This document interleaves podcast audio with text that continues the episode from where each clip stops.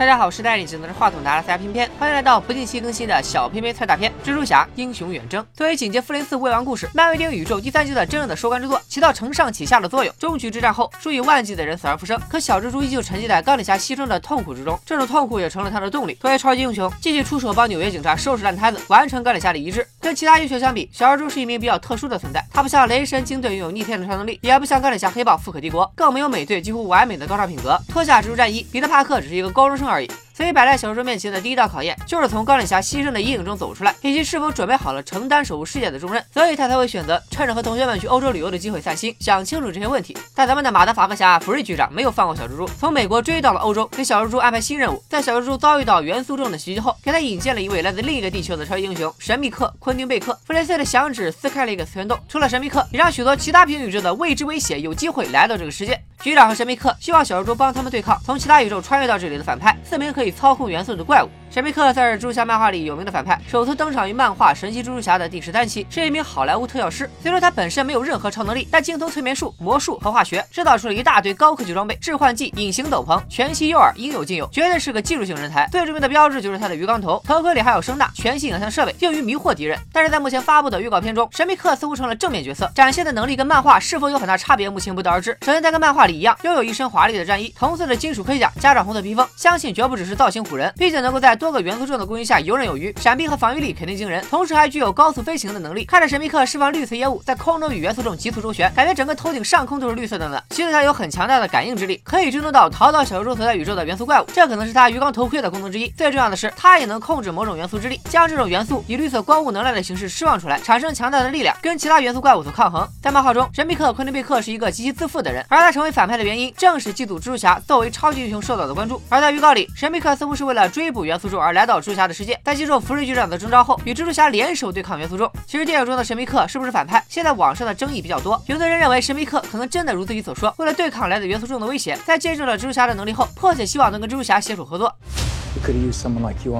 也有人猜测神秘客最后会跳反，毕竟漫画里的设定是反派。但不管怎么样，大家对神秘客是好是坏的讨论，从侧面也反映了对电影里这个新角色的期待。戏里小蜘蛛和神秘客两个人的关系尚不明朗，但戏外两个人的关系真是好到令人羡慕。一起去全球各地宣传电影，一起接受访谈，宣传期间一直就在一起。这么一想，美队有冬兵，雷神有洛基，作为漫威团宠，小蜘蛛也该有个自己的 CP 了。在此事还没有加入 MCU 之前，和小蜘蛛相爱相杀的神秘客倒是一个不错的选择。Spiderman 和 Mysterio，一个 S 一个 M，哎，难道明明中自有天意？就觉得是你了，SMCP 感觉都可以直接出道了。不久之前，两人在一档墨西哥节目中宣传蜘蛛侠英雄远征，惯犯荷兰弟差点又要剧透。旁边的吉伦哈尔迅速用手捂住荷兰弟的嘴，荷兰弟居然舔了吉伦哈尔的手心进行反击。偏偏感觉闻到一股酸腐气。呃，啊。影片中扮演神秘客的杰克·吉伦哈尔，自青年时期出道以来所出演的电影无一不是经典之作，《断背山》《源代码》《爱情与灵药》《夜行者》更是所有影迷耳熟能详的佳作。演技精湛，颜值颇高，传说中的有才有颜，说的就是这种人吧。